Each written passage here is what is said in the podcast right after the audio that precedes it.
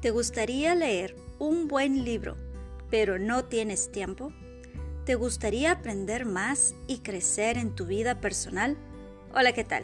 Te saluda tu hermana y amiga Laura Vargas. Aquí en Libros Café y más te ayudamos a leer para aprender, pero tú escoges creer para crecer. Escucha nuestro podcast donde estaremos subiendo nuevos episodios cada semana. Allí estaremos leyendo los mejores libros para toda la familia iglesia y ministerio. Visita nuestra página web donde encontrarás todos los audios www.libroscafeymas.org y síguenos en nuestras redes sociales. No faltes.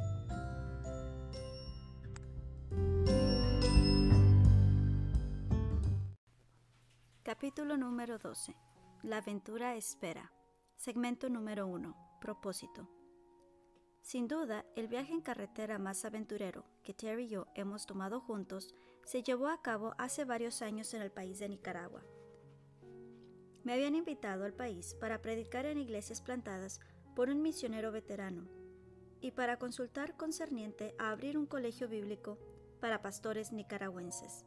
Debido a la muy conocida inestabilidad de Nicaragua, los diáconos de nuestra iglesia enérgicamente recomendaron que nos acompañaran dos hombres de nuestra iglesia, quienes eran experimentados oficiales de policía con antecedentes en sondeo militar.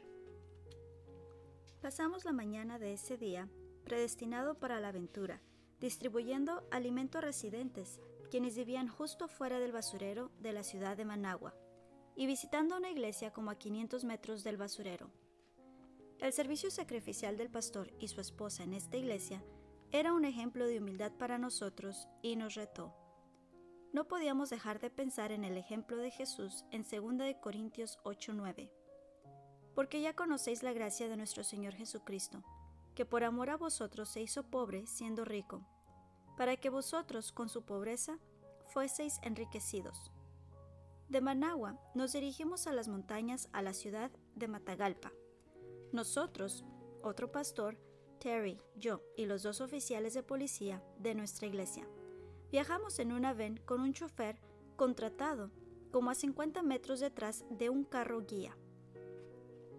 Al acercarnos a un puente que cruzaba el río Grande de Matagalpa, el segundo río más grande en el país, el carro guía nos avisó por radio que guardáramos nuestra posición porque había problemas en el puente. Aparentemente, los guerrilleros sandinistas representando al Partido Socialista de Nicaragua, estaban en algún tipo de huelga o haciendo alguna declaración política de algún tipo. No supimos la razón, pero el hecho era que habían bloqueado el puente y estaban demandando pagos de extorsión de cualquiera que quería pasar. Aún de nuestra posición de 50 metros atrás, podíamos ver cientos de soldados cargando rifles semiautomáticos rusos. Tenían carrilleras cruzadas sobre su pecho y estaban gritando en español. Debido a la reputación que tienen los países centroamericanos de secuestrar a extranjeros, los oficiales de policía quienes nos acompañaban tuvieron una sensación inquietante de inmediato sobre la situación. El sentimiento de Terry era mucho peor. Repentinamente, de la nada, apareció un hombre vestido completamente de negro, de pies a cabeza, al lado de la van en una motocicleta y dijo, Si quieren tener algo de seguridad, yo conozco un atajo. Páguenme y síganme. Él habló en español. Uno de los oficiales de policía con nosotros tradujo. El hombre en la motocicleta y nuestro chofer continuaron platicando en español, y nos esforzamos para agarrar algunas palabras que reconociéramos, y el oficial de policía con nosotros le seguía diciendo al chofer que no era buena idea. Antes que nos diéramos cuenta, nuestro chofer contratado viró fuertemente hacia la izquierda y estábamos siguiendo al chico en la motocicleta, quien nadie conocía, pero quien acababa de tomar dinero de nosotros por un camino de tierra en la selva, realmente el perfecto lugar para secuestrar a personas. Como unas cuatro millas adentro de la selva, viró hacia la derecha y se dirigió de regreso hacia el río. Llegamos a un lugar donde el río era mucho más angosto y aparentemente seguro para pasar manejando. Había, sin embargo, decenas de carros estacionados, aparentemente sin poder cruzar porque el río estaba crecido por el momento. Nuestro chofer sugirió que si empujábamos por detrás, la van probablemente podría cruzar el río. A mí no me pareció lo que decía, pero ¿qué más podíamos hacer? Todos nosotros, excepto Terry, nos salimos y empujamos mientras el chofer conducía. A mediados del río, la van comenzó a flotar y casi se voltea de lado. Afortunadamente, las llantas traseras pegaron con una gran peña. Alcanzamos el vehículo y continuamos empujando mientras que el chofer hacía girar las llantas. De alguna manera, milagrosamente, logramos cruzar y continuar a Matagalpa, donde tuvimos días fructíferos de ministerio. Viendo hacia atrás, es un recuerdo sorprendente. En los momentos llenos de presión, cuando nos preguntábamos si lograríamos salir de allí vivos, era fácil cuestionar si no deberíamos darnos la vuelta y regresar. Aunque sabíamos cuando iniciamos que pudiéramos encontrarnos con dificultades, no esperábamos que fueran tan dramáticas. Era solo por recordar la razón por qué estábamos allí y las razones por qué íbamos a Matagalpa que nos permitió seguir adelante. Algo semejante sucede en el viaje del matrimonio. Cuando una pareja está recién casada, saben que tienen un viaje por delante. Y por lo menos, en sus mentes, saben que de seguro habrá algunas boyas en el camino hacia adelante. Pero boyas teóricas en el camino son diferentes a experimentar verdaderos momentos de conflicto y temporadas de frustración es como la diferencia entre un pequeño bache y ser detenidos por soldados guerrilleros. El primero es incómodo, el segundo es perturbador. Todo matrimonio que dura una cantidad de tiempo significativa, sin embargo, enfrenta sus altas y bajas y temporadas de dificultad. Me acuerdo cuando teníamos como cinco años de casados, cuando Terry y yo estábamos solos en el carro manejando a algún lugar y tuvimos un desacuerdo. Ahora no me acuerdo a dónde íbamos o de qué estábamos hablando, pero sí me acuerdo que nuestros niveles de frustración aumentaban. Y Terry finalmente dijo, para el carro ahora mismo, me voy a salir. Lo hice y ella lo hizo. Nos sentamos allí en la orilla de la carretera, ella afuera y yo adentro, hasta que resolvimos lo que sea que era el problema y pudiéramos estar en el mismo carro otra vez. Estoy agradecido que por medio de la gracia y el perdón fuimos capaces de seguir adelante. No siempre son desacuerdos que llevan a las parejas a estos momentos. A veces es simplemente decepción en general. Aunque usted se haya dicho que sus expectativas eran realistas, en algún lugar en su corazón creyó que el matrimonio sería todo dicha y romance se le olvidaron las realidades de lo que significa tener dos pecadores en una relación cercana que dura por años. Es durante estos tiempos que debemos pausar para recordar el cuadro grande. No estamos siguiendo a un extraño en una moto en la selva por la mera aventura. No estamos flotando corriente abajo en un río extraño en una van rentada para obtener excelentes fotos del recuerdo tenemos un propósito mayor. Para nosotros en Nicaragua, el propósito era predicar y testificar y animar a pastores e iglesias. Para usted en su matrimonio hay un cuadro más grande que el momento también. De hecho, hay un cuadro más grande que usted. En este capítulo queremos animarlo a tomar un paso atrás y considerar el terreno que hemos cubierto en este libro a través de un paradigma mayor. Les dijimos al principio que queríamos que tuvieran una meta mayor para su matrimonio que simplemente ser más o menos. Queríamos retarlos a cultivar un matrimonio increíble. En este capítulo queremos que tengan una vista más amplia. Queremos en este momento que reenfoquen. ¿Estamos teniendo un increíble viaje? A. ¿Cuáles son los propósitos de Dios para nuestro matrimonio? ¿Está nuestra relación trayendo honor a Él? A la larga, el propósito del matrimonio, como es el propósito de cada aspecto de nuestras vidas, es traer gloria a Dios. Apocalipsis 4:11 nos dice que somos creados para la honra y el placer de Dios. Señor, digno eres de recibir la gloria y la honra y el poder, porque tú creaste todas las cosas, y por tu voluntad existen y fueron creadas. Y 1 Corintios 10:31 lo simplifica más al instruirnos traer gloria a Dios en cada actividad de nuestras vidas. Si pues coméis o bebéis o hacéis otra cosa, hacedlo todo para la gloria de Dios. El matrimonio tiene un componente agregado de traer gloria a Dios en que es un cuadro del amor de Cristo para la iglesia.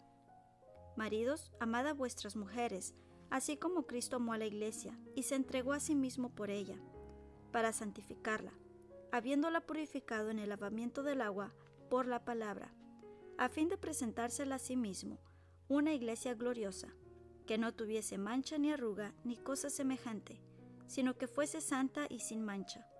Efesios 5:25 al 27. Por lo tanto, como cristianos en la relación del pacto matrimonial, nos convertimos en representantes del amor que Cristo tiene por otros. Es tanto una responsabilidad gloriosa como seria. ¿A qué se asemeja en cuanto a los aspectos diarios del matrimonio? ¿Cómo podemos nosotros como parejas cristianas magnificar a Cristo y a través de nuestros matrimonios traer gloria a Dios? Segmento número 2. Entiendan el proceso. Como mencioné hace un momento, un matrimonio cristiano es la unión de dos pecadores. Cuando confiamos en Cristo como nuestro Salvador, nacemos de nuevo y se nos es dada una nueva naturaleza. Segunda de Corintios 5:17. Pero nuestros hábitos antiguos y las tentaciones a nuestro alrededor no desaparecen. Seguimos manejando la carne y eso nos jala hacia el egoísmo. El plan de Dios para nosotros es conformarnos a la imagen de Cristo, un proceso que llamamos santificación. La santificación se encuentra entre la justificación y la glorificación. No dejen que todas las palabras santificación les hagan pensar que es complicado. Es muy sencillo y muy importante de entender. Justificación sucede en la salvación. Es cuando usted está justificado en los ojos de Dios, porque la justicia de Jesús es aplicada a su cuenta. Vea Romanos 5.1.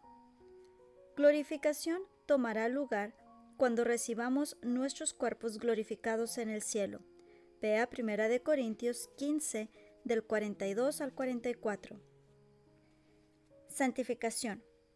Es el proceso en medio mientras Dios nos conforma a la imagen de Cristo. Romanos 8, 28 y 29 describe este proceso. Y sabemos que a los que aman a Dios, todas las cosas les ayudan a bien esto es, a los que conforme a su propósito son llamados, porque a los que antes conoció también los predestinó, para que fuesen hechos conforme a la imagen de su Hijo, para que Él sea el primogénito entre muchos hermanos. Aunque ya hemos sido justificados ante Dios, aún no hemos sido glorificados en el cielo. Estudiantes de la Biblia a veces dicen que estamos entre el ya y el todavía no. Este lugar entre dos es la esfera de la santificación. Cuando mantiene el cuadro grande a la vista, la santificación es un proceso emocionante. Pensar que Dios nos quiere conformar a la imagen de Jesús es sorprendente. Pero en el trabajo día a día de santificación no es siempre tan emocionante.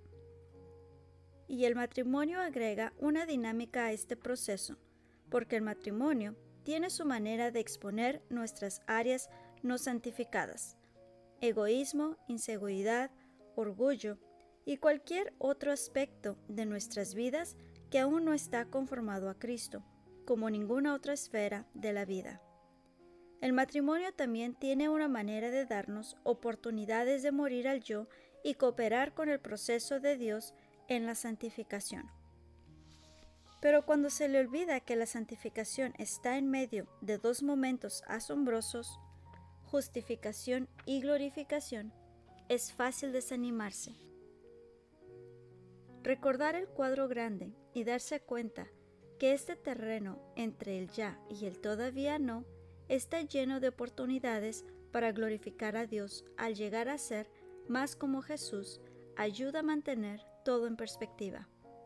Les motiva a cooperar con los propósitos de Dios y activamente comprometerse con lo que Él está haciendo en sus vidas. Parte de la aventura de la santificación para una pareja casada es recordar que los dos están en el mismo viaje. Así que disfrute el viaje y dé gracia el uno al otro al toparse con ríos crecidos y soldados guerrilleros en el proceso. Segmento número 3. Compartan y sirvan en el viaje. Conformándonos a la imagen de Cristo no es la única manera que Dios es glorificado en nuestros matrimonios. También es glorificado al dar fruto. Jesús le dijo a sus discípulos, En esto es glorificado mi Padre, en que llevéis mucho fruto y seáis así mis discípulos. Juan 15:8. Parte del fruto, sin duda, es el fruto del Espíritu, que viene cuando nos rendimos al Espíritu Santo. Gálatas 5:22 y 23. Eso cabe dentro del proceso de la santificación. Pero en el contexto de la conversación con sus discípulos, parecería que su énfasis de fruto tenía que ver con el fruto de almas confiando en Cristo. Unos cuantos versículos después, él continuó, No me elegisteis vosotros a mí, sino que yo os elegí a vosotros, y os he puesto para que vayáis y llevéis fruto, y vuestro fruto permanezca. Juan 15:16. No pierda esta verdad, porque tiene el potencial de expandir exponencialmente su entendimiento del propósito de su matrimonio. La palabra puesto simplemente significa separado para un propósito. Así Dios ha escogido a cada cristiano y nos ha separado para el propósito de dar fruto. Esto sucede al compartir la verdad del Evangelio con otros. Obviamente, no todos los cristianos son pastores y maestros, y no toda pareja cristiana es llamada a lo que llamamos ministerio vocacional. Pero todos somos llamados a compartir el mensaje del Evangelio a aquellos que no conocen de Cristo. Y todos somos llamados a servir a otros en el nombre de Cristo. Si no tiene cuidado, es fácil desarrollar visión de túnel en cuanto a su matrimonio. Es fácil cuando entra en una temporada de dificultad querer arreglarlo fácilmente para hacer la vida más cómoda y su matrimonio más emocionante. Pero el propósito de nuestras vidas no es comodidad, es traer gloria a Dios. Y el propósito del matrimonio no es emoción, es que podamos servir a Dios mejor juntos de manera individual. Dios no nos promete darnos comodidad, pero sí nos llama a conformarnos a su imagen. Esta es una de las razones por qué es tan importante la iglesia local para un matrimonio cristiano. Además de los ministerios de predicación y enseñanza de la iglesia, la iglesia debe equipar cristianos hacia la madurez espiritual y el trabajo de testificar y servir. Efesios 4, 11 al 12 nos dice que Dios dio pastores y maestros a fin de perfeccionar a los santos para la obra del ministerio, para la edificación del cuerpo de Cristo. Si no está activamente comprometido en servir a través de su iglesia y regularmente compartir el Evangelio con otros como pareja, les animo a encontrar maneras de hacer de estas actividades una parte regular de sus vidas. Si ustedes son una pareja en ministerio, les animo a reconocer las oportunidades que testificar y servir les da hacia el fortalecimiento de su matrimonio y les permite a los dos cumplir mejor el propósito de traerle gloria a Dios. A veces las parejas en ministerio llegan al punto de resentir las demandas que el ministerio hace sobre su matrimonio. Toda ocupación incluye demandas. Me imagino que cirujanos y oficiales de policía de igual manera enfrentan horarios. Me imagino que cirujanos y oficiales de policía de igual manera enfrentan horarios impredecibles y demandantes. En vez de resistir las cargas que vienen con el ministerio, busque maneras de compartir oportunidades. Terry y yo disfrutamos servir juntos, invitando a personas a la iglesia, haciendo visitas, invitando a miembros de la iglesia a la casa, discipulando parejas, entregando pan casero a viudas y orando por las necesidades dentro de nuestra familia eclesiástica, son todas cosas que hacemos juntos. No pueden compartir en cada aspecto del ministerio, pero disfruten la manera que sí pueden compartir juntos como momentos de sinergia espiritual y relacional. Estén o no en ministerio, pídanle al Señor que les ayude a captar una visión para su matrimonio, que es más grande que solo los dos y solo su familia. Pídale que les permita usar el regalo del matrimonio para sinérgicamente hacer una diferencia para él en la vida de otros. Recientemente, Terry y yo tuvimos la oportunidad de visitar el país de Noruega. Nuestra guía en el recorrido por el Palacio Real fue excepcional. Era claramente patriótica, con gran lealtad a la familia real. Describió el cambio de siglo en Noruega, que había estado en unión intermitente con otros países por más de 500 años. Un rey había gobernado sobre Noruega desde 872 DC, pero en los últimos cinco siglos el rey había sido compartido con otras naciones, más recientemente Dinamarca y Suecia, y no había residido en Noruega. Al crecer el deseo de independencia en estas uniones, el Parlamento noruego buscó un rey prospecto, el príncipe Karl de Dinamarca. Karl asentó venir, pero solo bajo la condición de que la población en general quisiera un gobierno monárquico en general y que lo quisieran específicamente a él como rey. Cuando la gente de Noruega escuchó esto, lo querían más que nunca, y el reverendo lo confirmó con un apoyo abrumador de 79%. Hasta los ojos de nuestra guía se llenaron de lágrimas cuando nos contó esta porción de la historia. El príncipe Karl se hizo querer aún más por Noruega cuando cambió su nombre a Akon, un nombre usado por los reyes noruegos 500 años antes. El rey Akon VII llegó a Noruega en noviembre 1905 con su esposa y su pequeño hijo Olaf.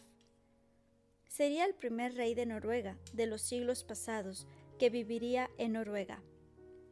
En su coronación, él tomó el lema Alt for Norge, o damos todo por Noruega.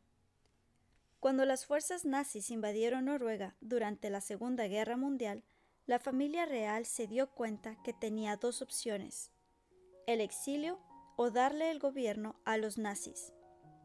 Ellos escogieron el exilio y dirigieron al Parlamento a hacer lo mismo.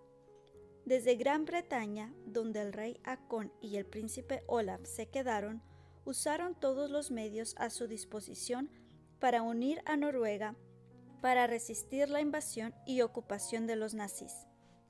Akon aún es recordado por su papel significativo durante este tiempo vital en la historia. Él vivió para ver el fin de la guerra y a Noruega restaurada antes de morir en 1957, dejándole el trono a su hijo Olaf. Sí, el rey Akon fue venerado, el rey Olaf fue amado. En los años de 1930 sirvió como cadete naval y subsecuentemente escaló los rangos militares. Durante la guerra sirvió en significativas capacidades como consejero para las fuerzas aliadas y una vez de regreso a Noruega, dirigió a Noruega en el desarmamiento de las fuerzas alemanas en ocupación. Así que para cuando tomó el trono, Olaf ya era conocido y amado por su país. Conocido como el rey de la gente, Olaf fue muy popular. Le gustaba manejar sus propios carros en vez de tener chofer. Hasta se subía al transporte público en ocasiones.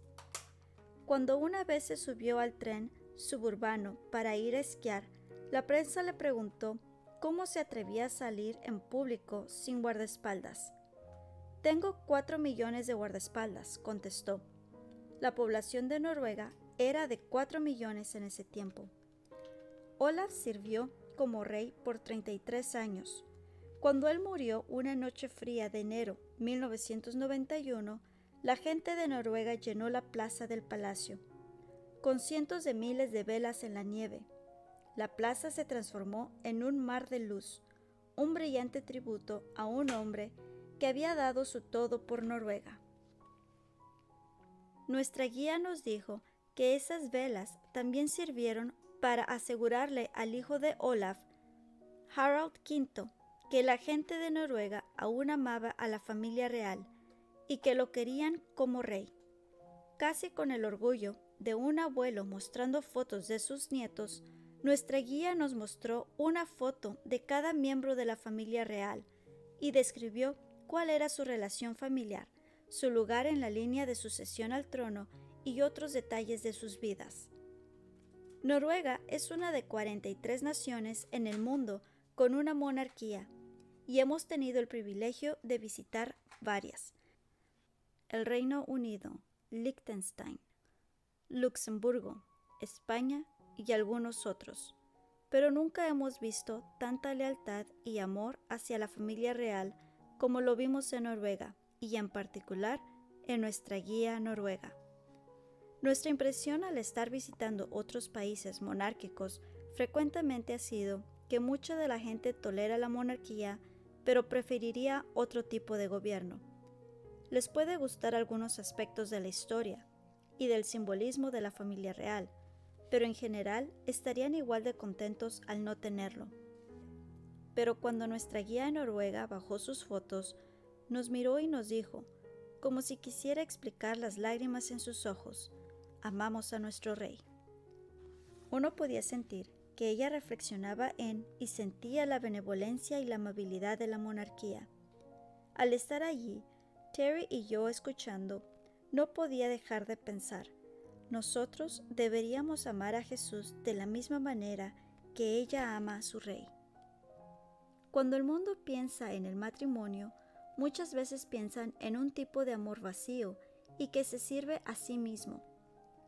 Pero Dios desea que los matrimonios cristianos sean un reflejo del amor de Cristo. Si reflexionamos en el amor de Dios para nosotros, así como nuestro guía noruega reflexionó en la benevolencia de su rey, seremos reflectores de su amor el uno para el otro. El apóstol Juan escribió que el amor de Dios para nosotros nos debe motivar para darnos amor el uno al otro. En esto consiste el amor, no en que nosotros hayamos amado a Dios, sino en que Él nos amó a nosotros y envió a su Hijo en propiciación por nuestros pecados. Amados, si Dios nos ha amado así, debemos también nosotros amarnos unos a otros. Primera de Juan 4, 10 y 11. El plan de Dios para nuestro matrimonio es que sea un cuadro del amor de Jesús por la Iglesia. Pero para que esto suceda, debemos amar a Dios y amarnos unos a otros con su amor. Segmento número 5. Den su todo. El rey Harold V de Noruega adoptó el lema que su abuelo primero escogió como rey, Alt for Norge, y de hecho, a través del siglo pasado, ese lema y el sacrificio detrás ha demostrado a la gente de Noruega el amor de sus reyes. ¿Qué cree que sucedería en su matrimonio si tomaran el lema damos todo para el otro. ¿Qué cree que pasaría a través de su matrimonio si tomaran el lema Juntos damos todo para Dios? A veces las necesidades enfrente de nosotros parecen abrumadoras. ¿Cómo podemos nosotros, siendo apenas dos personas, hacer una diferencia para el Señor por medio de nuestro matrimonio, especialmente en medio de toda la maldad en nuestro mundo? Vemos a nuestro alrededor y nos sentimos desanimados. Nos vemos a nosotros mismos y nos sentimos insignificantes e insuficientes. Tal vez podrá ver su propio matrimonio y preguntarse cómo su esfuerzo singular podría hacer una diferencia en una relación que parece insalvable. Usted y yo nunca sabemos cómo Dios puede usarnos o cómo Él milagrosamente pueda trabajar por medio de nosotros. Y nunca sabremos hasta que nos ponemos totalmente a su disposición. Dios nunca nos pide hacer más de lo que podamos, pero sí nos pide dar nuestro todo a Él. y todo lo que hagáis, hacedlo de corazón, como para el Señor y no para los hombres. Colosenses 3:23. No puede invertir en su matrimonio a medias y esperar rendimiento completo. Y no pueden invertir juntos a medias en el trabajo del Señor y esperar milagros. Den su todo. Cuando lo hacen, encontrarán que Dios bendice nuestros esfuerzos de todo corazón en maneras que ni nos podemos imaginar, y Él recibe la gloria. Y aquel que es poderoso para hacer todas las cosas mucho más abundantemente de lo que pedimos o entendemos, según el poder que actúa en nosotros, a Él sea gloria. Efesios 3:20 y 21. Segmento número 6. Así que, ¿ya llegamos? Como hemos visto en estas páginas, el matrimonio es un increíble viaje que está lleno de muchos momentos de ya llegamos. Es un viaje impresionante, pero incluye aventuras que no son planeadas y a veces no deseadas en el camino. Vivimos entre el ya y el todavía no. Y aunque el proceso de la santificación que cae en medio puede ser retador y cansado y completamente frustrante, está lleno de oportunidades para traer gloria a Dios al vivir para un propósito mayor que nosotros mismos. Así que no, no hemos llegado aún. Pero sí, el viaje en el que vamos es sorprendente. No se rindan en esos momentos cuando piensan que ya no pueden ir una milla más en el viaje. Hay un cuadro mayor que el retraso que ustedes podrían estar enfrentando ahora. El camino por delante tiene nuevos retos. Sí, pero los retos son la ruta a las victorias. Así que, acomódense, mantengan sus cinturones abrochados y decidan que en este viaje llegarán hasta su destino juntos. El amor de Dios y su destino eterno. Era mi primera cita de consejería matrimonial. Terry y yo recientemente habíamos terminado el colegio bíblico y nos unimos a un cuerpo pastoral de una iglesia dinámica.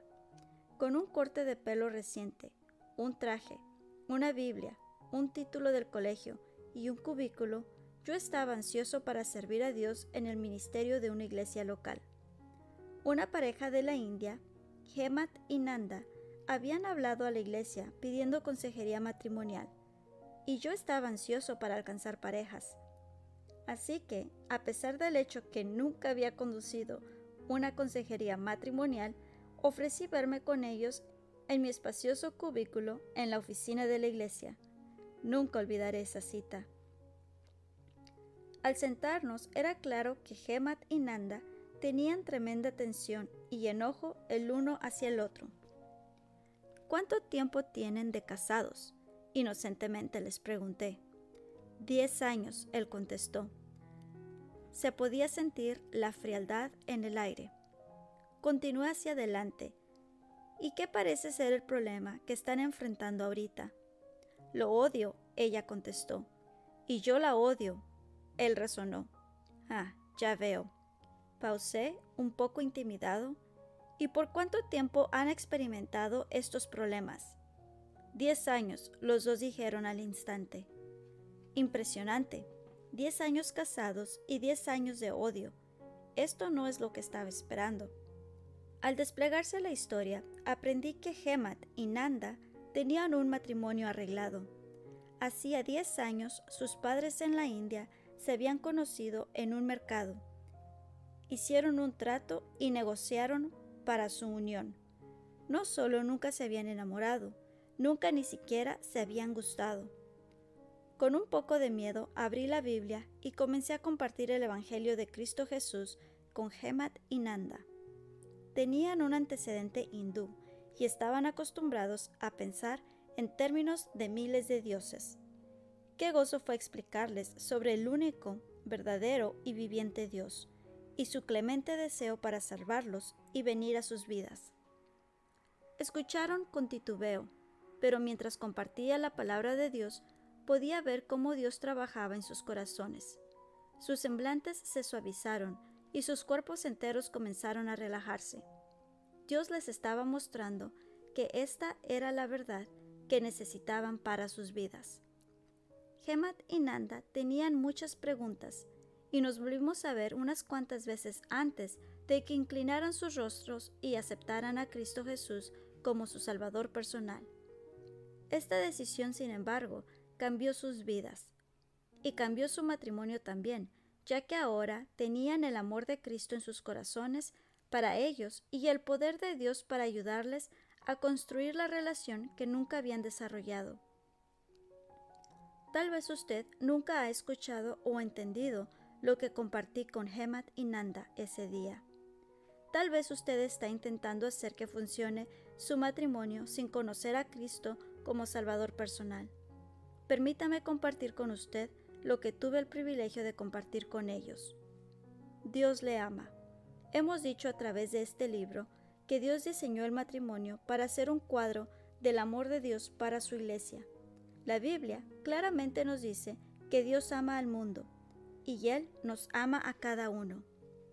De hecho, el versículo más conocido en la Biblia enfatiza el amor de Dios, porque de tal manera amó Dios al mundo que ha dado a su Hijo unigénito, para que todo aquel que en Él cree no se pierda, mas tenga vida eterna.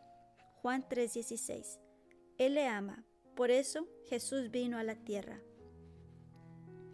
¿Por qué vino Jesús? Jesús no vino a la tierra hace unos dos mil años solo para animarnos o proveer un buen ejemplo. Él, Dios en la carne, 1 Timoteo 3:15, vino porque estábamos separados de Él por pecado. Todos nacimos con una naturaleza pecaminosa que nos separa de Dios. En Romanos 5:12 vemos que desde que Adán y Eva tomaron la decisión de desobedecer a Dios en el huerto, una naturaleza pecaminosa ha estado presente en todas las personas. Por tanto, como el pecado entró en el mundo por un hombre y por el pecado la muerte, así la muerte pasó a todos los hombres por cuanto todos pecaron.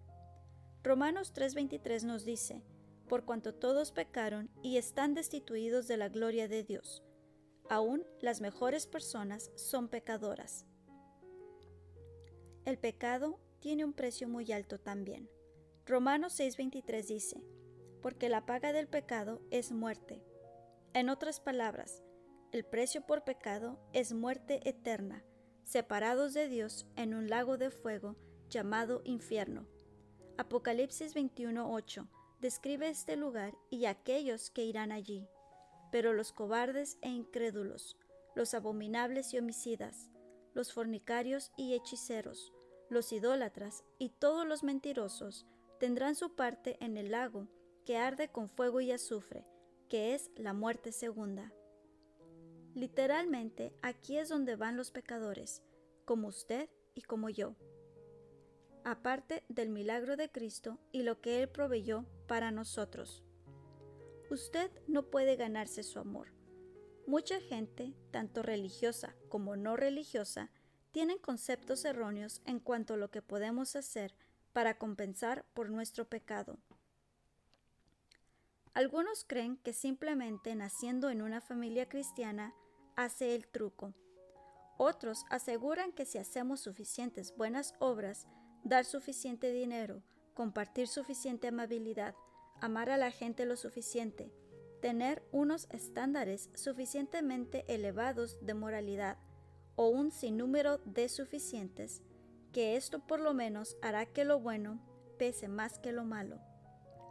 Aún otros creen que no tiene nada que ver con la religión y que Dios juzga solamente la sinceridad de nuestros corazones. Ellos mantienen que si somos sinceros y consistentes en nuestro sistema de creencias que hemos escogido, Él pasará por alto nuestras faltas. Dios nos dice, sin embargo, que la vida eterna es un regalo. Romanos 6:23 dice, Mas la dádiva de Dios es vida eterna. Por esta razón vino Jesús. Romanos 5:8 explica, Mas Dios muestra su amor para con nosotros, en que siendo aún pecadores, Cristo murió por nosotros. La paga por nuestro pecado es muerte, y el mismo Jesús pagó el precio cuando murió por nosotros. Cristo Jesús vino a la tierra como Dios en la carne, vivió una vida perfecta, y luego voluntariamente murió en una cruz porque le ama. En esa cruz, Él pagó por todos sus pecados. Él llevó su culpa. ¡Qué regalo! ¡Qué amor! Tres días después, Cristo resucitó de la tumba y Él ahora le ofrece este regalo de vida eterna y una relación personal con Dios. Reciba su amor. Aunque Jesús ya pagó por nuestros pecados y nos ofrece salvación del pecado y sus penas como un regalo, debemos escoger recibir este regalo. Así como cuando usted le da un regalo de aniversario a su cónyuge, él o ella tiene la opción de recibir o rechazar ese regalo. Así nosotros tenemos la opción de recibir o rechazar el regalo de salvación de Cristo. Para realmente tener el regalo de la vida eterna, usted debe recibirlo. Usted debe de ir a Cristo y poner su completa confianza solamente en Él, como su Salvador personal. Romanos 10:13 dice, porque todo aquel que invocare el nombre del Señor será salvo. Esta es una promesa directamente de Dios, que si usted ora a Él, confiesa que usted es un pecador, le pide que le perdone sus pecados y lo busca solamente a Él para que sea su Salvador, Él le promete salvarlo. Si nunca le ha pedido a Cristo Jesús que sea su Salvador personal, usted lo puede hacer ahora mismo. Usted puede orar sinceramente algo como esto. Querido Señor, yo sé que estoy separado de ti debido a mi pecado. Yo confieso que en mi pecado no me puedo salvar. Ahora mismo vengo solamente a ti para que seas mi Salvador. Te pido que me salves de la pena de mi pecado y confío en ti para proveerme vida eterna. Amén. Nunca se arrepentirá de esa decisión. Si usted acaba de confiar en Cristo y recibió el regalo de la vida eterna, nos encantaría escucharlo. Por favor, déjenos un mensaje.